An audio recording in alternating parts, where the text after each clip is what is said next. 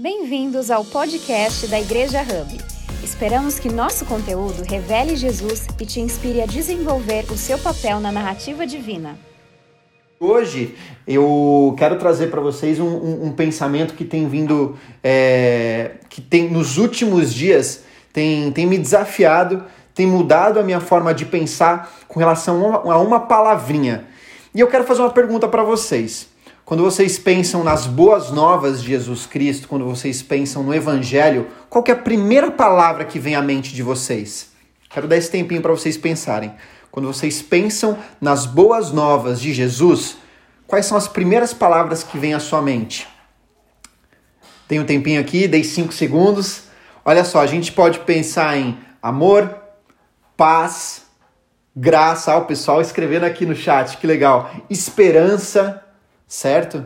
Muito legal. Inclusive o chat está bombando, né? Poder de Deus, maravilha, maravilha. Todas essas são importantíssimas no que tange a esse tema do, do, do, do Evangelho de Jesus Cristo. Mas eu quero trazer uma outra perspectiva para nós. Olha que interessante. Se você puder, tiver no seu celular, no seu, no seu tablet, no, na sua Bíblia mesmo, né? Aquela que a gente tem física, eu queria que você pudesse abri-la em Mateus 3:2. Mateus capítulo 3, versículo 2. Esse verso diz o seguinte, dando um pouco de contexto, João Batista, ele vivia sozinho, vivia no deserto, e ele era a voz que clamava no deserto com relação à chegada do rei, do novo rei. E, e, aqui, e ele diz aqui no, no, versículo 1 e 2, na verdade: Naquele tempo, João Batista foi para o deserto da Judéia e começou a pregar, dizendo: Arrependam-se dos seus pecados, porque o reino do céu está perto. Vira uma página, vai para Mateus 4,17. E aí quem está falando já não é mais João, mas é aquele para o qual é, foi preparado o, o, o, caminho, né? Então ele está falando, Jesus está falando aqui agora. Mateus 4,17, Jesus diz assim: Daí em diante, Jesus começou a anunciar a sua mensagem. Ele dizia: Arrependam-se dos seus pecados porque o reino do céu está perto. Vamos para Marcos? É o livro depois de Mateus. Marcos 1, 14 e 15. Diz o seguinte: Jesus diz o seguinte: depois que João Batista foi preso, Jesus seguiu para a região da Galileia e ali anunciava a boa notícia que vem de Deus, que é o Evangelho. E Jesus dizia: Chegou a hora, o reino de Deus está perto arrependam-se dos seus pecados e creiam no Evangelho. Se você estiver anotando essa mensagem de hoje, eu sugiro que, que esteja, porque quando a gente anota, a gente assimila muito melhor um, um conteúdo. Se você estiver anotando, então, o título da mensagem de hoje é A Primeira Palavra do Evangelho. Esse é o nosso título de hoje, a primeira palavra do Evangelho. E o que eu acho mais lindo é que a gente escreveu aqui no, aqui no, chat, né? A primeira palavra do Evangelho é fé, é graça, misericórdia, transformação, esperança. Aleluia, que maravilha! Porém, a gente não escreveu a palavra arrependimento. Olha que interessante, né? Por quê? Porque pode ser que por, por, por, algum motivo, em algum momento da nossa vida, essa palavra arrependimento ela soou muito pesada, muito incisiva, muito contundente, forte. Opa, peraí, se arrependa. Mas, gente, João, é, é, Jesus, Pedro, inclusive, quando ele prega em Atos, primeira coisa, Atos 2,38, arrependam-se. Muito interessante. Inclusive, alguns estudiosos da Bíblia, alguns teólogos dizem que é, arrependimento é a primeira palavra do evangelho. Bom, quero trazer para vocês um contexto de uma história super interessante de um homem na Bíblia que eu admiro muito. Mas se a gente olhar para o contexto dele, o contexto dele não é muito admirável, não. Assim como o seu, Chico, assim como o seu, Welita, assim como o seu, Fernando, Munira, Carmen, Ari, Joy, o nosso contexto, se for ver, não é, não é dos melhores contextos. Nós estávamos perdidos fomos encontrados, né? E eu quero contar um pouco para vocês a história de Paulo. Paulo, ele era um homem extremamente inteligente, um homem extremamente educado. E antes de falar um pouquinho mais sobre ele, se vocês puderem abrir, abram sua Bíblia em Atos 8, de 1 a 3. Atos 8, de 1 a 3. Dando um pouco de contexto enquanto vocês vão abrindo, é... o, nome, o nome do livro é Atos dos Apóstolos, né? Por quê? Porque Jesus é... havia, havia morrido, ressuscitou, e aí a bola estava com quem, minha gente? Depois do, da grande comissão, estavam com os apóstolos, né? E o evangelho começou a ser pregado, o Espírito Santo desceu em Atos capítulo 2. Bom, assim, os cristãos estavam tomando conta de toda a Judéia, se espalhando, crescendo de forma orgânica e poderosa. E aí em Atos 8, 1 a 3 diz o seguinte: Naquele mesmo dia, é, a igreja de Jerusalém começou a sofrer uma grande perseguição. Peraí, Pedro, mesmo dia do quê? No mesmo dia em, em que um discípulo proeminente, é, o nome dele era Estevão, ele foi, ele foi morto ele foi ele, ele se tornou um mártir, né? Por quê? Porque ele estava pregando o evangelho e ele foi morto. Então, naquele mesmo dia, a igreja de Jerusalém começou a sofrer uma grande perseguição, e todos os cristãos, menos os apóstolos, foram espalhados pelas regiões da Judéia e de Samaria. Alguns homens religiosos sepultaram Estevão e choraram muito por conta da sua morte. Porém, Paulo, que até então era Saulo, se esforçava para acabar com a igreja. Ele ia de casa em casa, arrastava homens e mulheres e os jogava na cadeia. Uou, peraí! Você está falando do apóstolo Paulo? Sim. Até então ele era esse cara que no versículo 3 se esforçava para acabar com a igreja, da qual eu e você sou parte. Olha que coisa. Ele ia de casa em casa, implacável, arrastava homens e mulheres e os jogava na cadeia. Porém, gente, o que, que aconteceu com esse homem? Se a gente pular um capítulo depois, vira sua página um pouquinho, Atos 9, o que acontece? Esse homem tem um encontro real com Jesus Cristo. Real. Olha só, Atos 9, versículo 1. Enquanto isso, Saulo não parava de ameaçar de morte os seguidores do Senhor Jesus.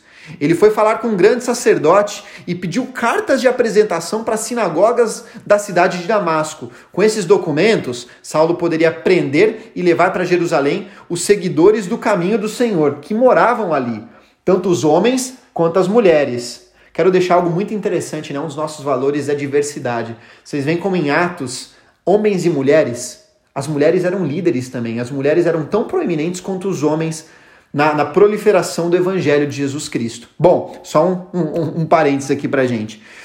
Versículo 3: Mas na estrada de Damasco, quando Saulo já estava por perto daquela cidade, de repente, uma luz que vinha do céu brilhou em volta dele. Ele caiu no chão e ouviu uma voz que dizia: Saulo, Saulo, por que você me persegue?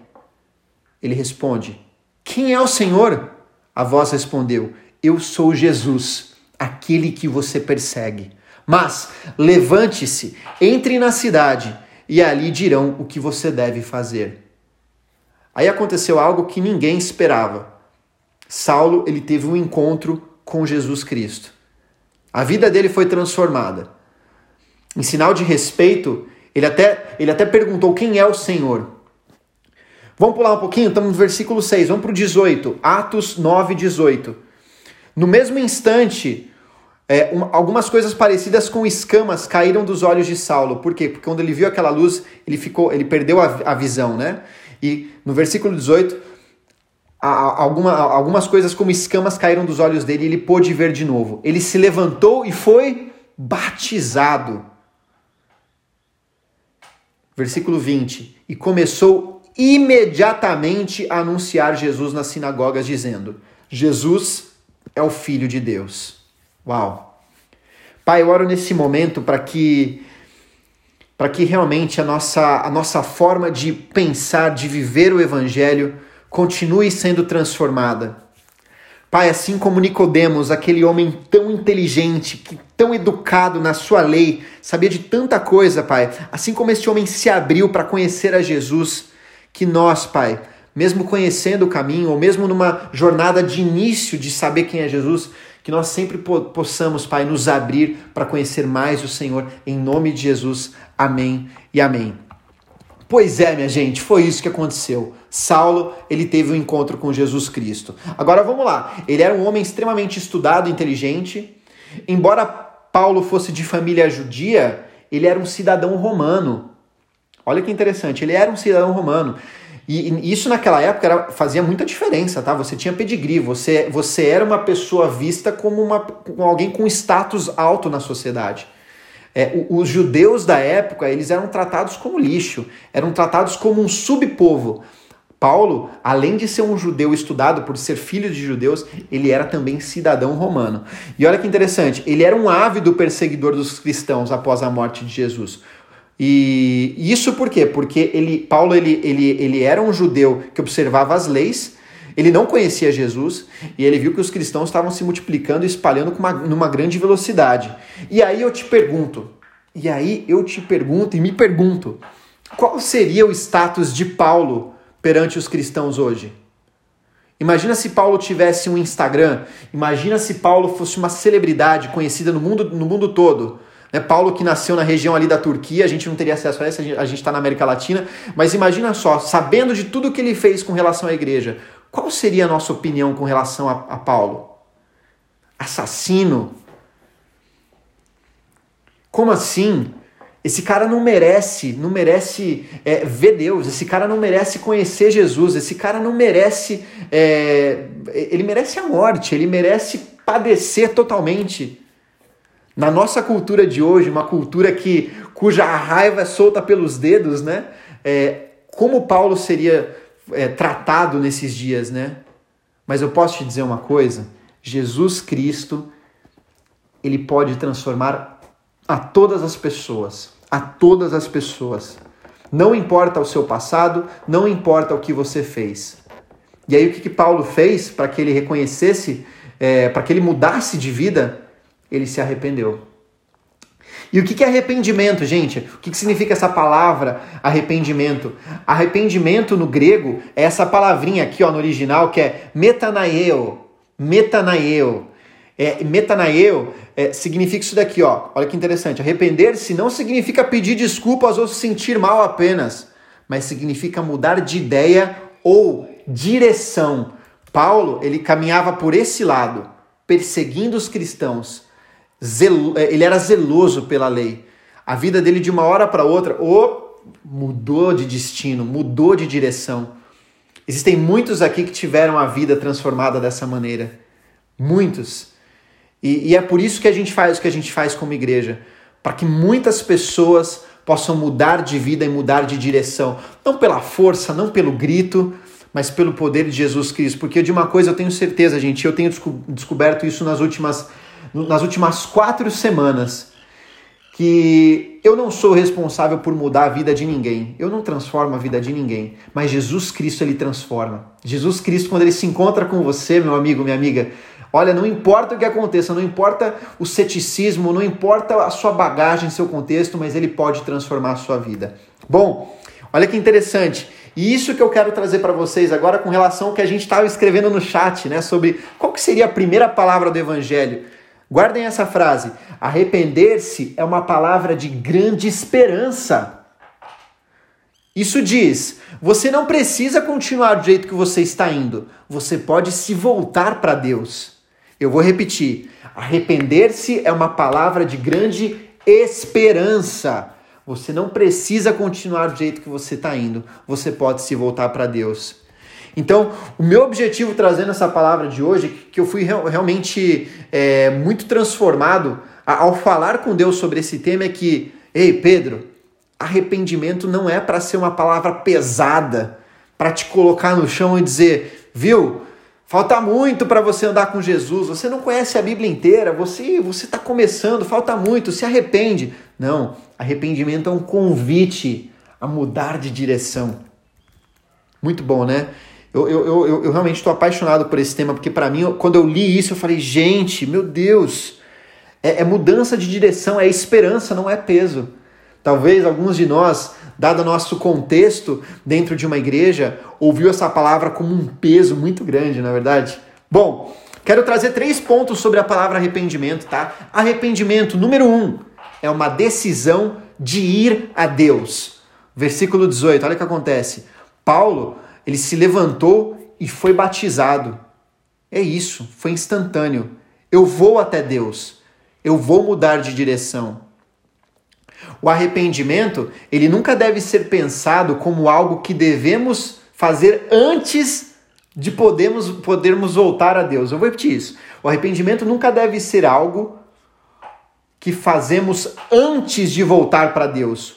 O arrependimento em si é vir a Deus. Não é assim, eu me arrependo, me arrependo, me arrependo e vou para Deus. Não, o arrependimento já é, olha, eu estou aqui, eu estou aqui.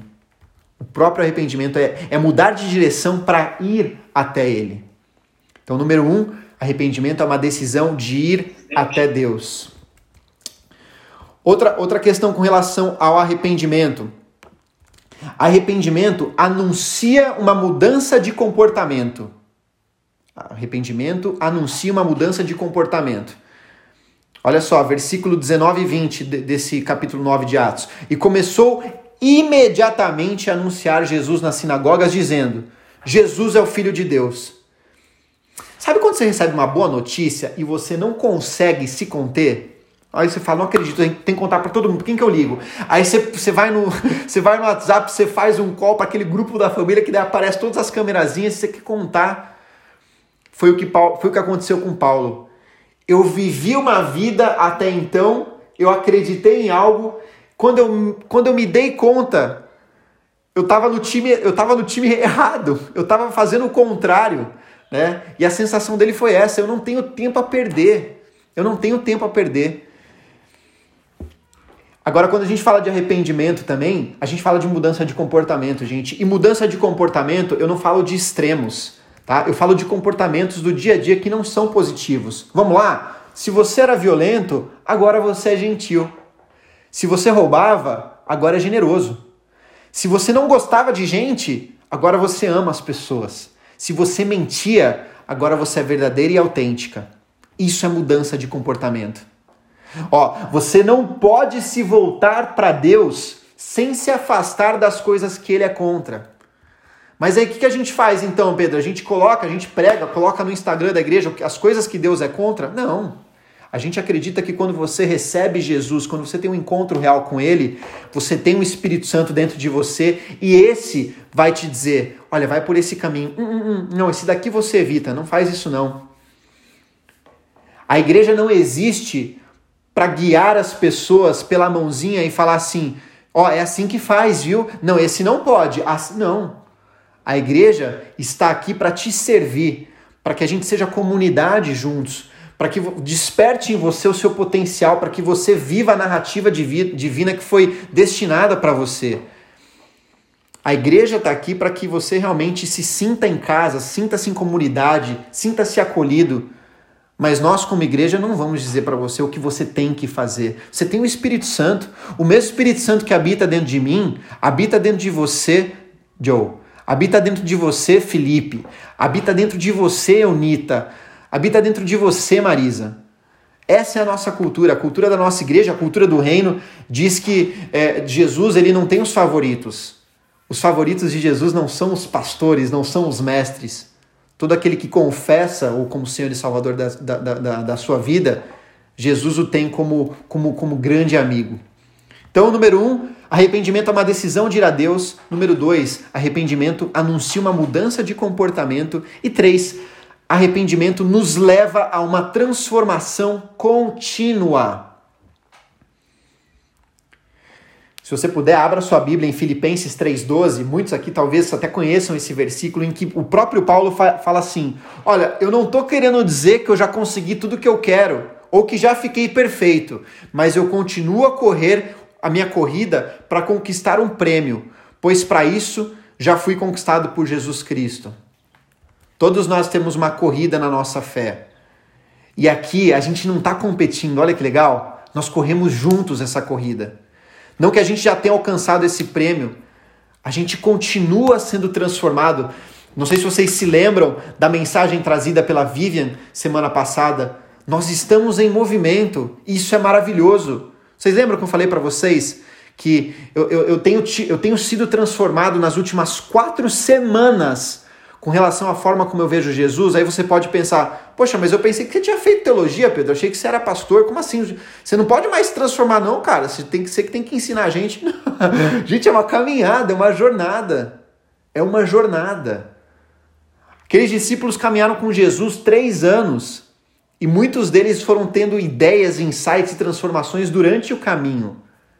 Isso que eu acho maravilhoso por, é, em Jesus. Ele permite com que a gente vá fazendo a caminhada no nosso tempo. Isso é maravilhoso. Então, arrependimento é uma decisão de ir a Deus, anuncia uma mudança de comportamento e nos leva a uma transformação contínua. Tá, como que a gente pode transformar essa mensagem em uma semana prática? Como que a gente pode transformar o conteúdo em prática? Tenho três perguntas para vocês. E se alguém puder, é, pode colocar aqui no bate-papo, no chat, ou se alguém estiver ouvindo no nosso podcast, depois anota aí que eu quero que você leve isso para sua, para sua, o seu dia a dia. Primeira pergunta, falando que é uma decisão de ir a Deus, né, o arrependimento, o que, que te impede e o que, que te motiva de ir a Deus? O que te impede e o que te motiva a ir a Deus? Que você possa fazer essa, esse, esse exercício prático. Poxa, o que, que me impede no dia a dia? Será as mídias sociais? Será a correria e a, e a, e a gestão de tempo ruim? Agora, o que, que me motiva a ir a Deus? Bom, o fato de eu acordar me motiva a ir a Deus. Olhar para minha família me motiva a ir a Deus. O fato de lembrar quem eu era e quem eu sou me motiva a ir a Deus. Segunda pergunta: quais são os comportamentos os quais você precisa se arrepender? Quais são os comportamentos dos quais você precisa se arrepender? Já disse anteriormente, se eu era violento, hoje eu sou gentil.